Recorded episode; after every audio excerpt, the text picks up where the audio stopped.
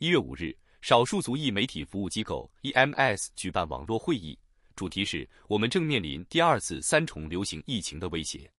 目前，美国正面临 COVID-19 流感和呼吸道合胞病毒病例 （Respiratory Syncytial Virus，简称 RSV） 同时增加的局面。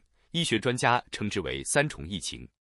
呼吸道疾病的激增可能会给本已不堪重负的医疗保健系统带来负担，并可能导致对弱势社区的照护出现失误。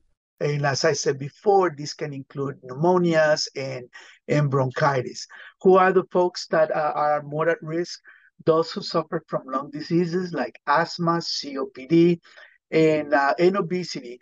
We know uh, now more, more firmly that obesity does impair our ability to breathe normally.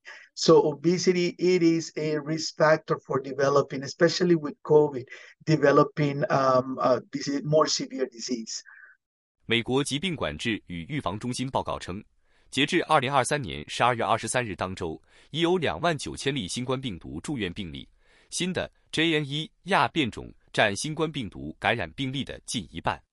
美国也面临呼吸道合胞病毒病例激增的问题，这是一种无法治愈的呼吸道疾病，主要见于婴儿和老年人。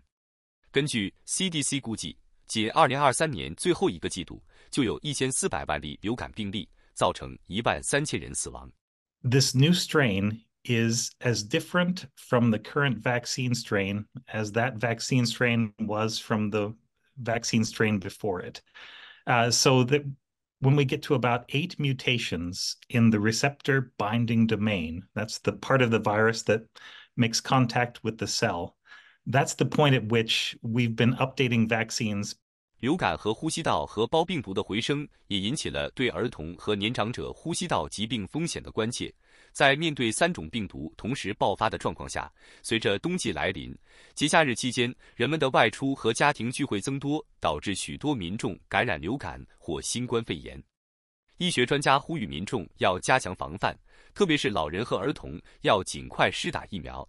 在公共场合和人群密集的空间，佩戴口罩仍是有效的防范的措辞。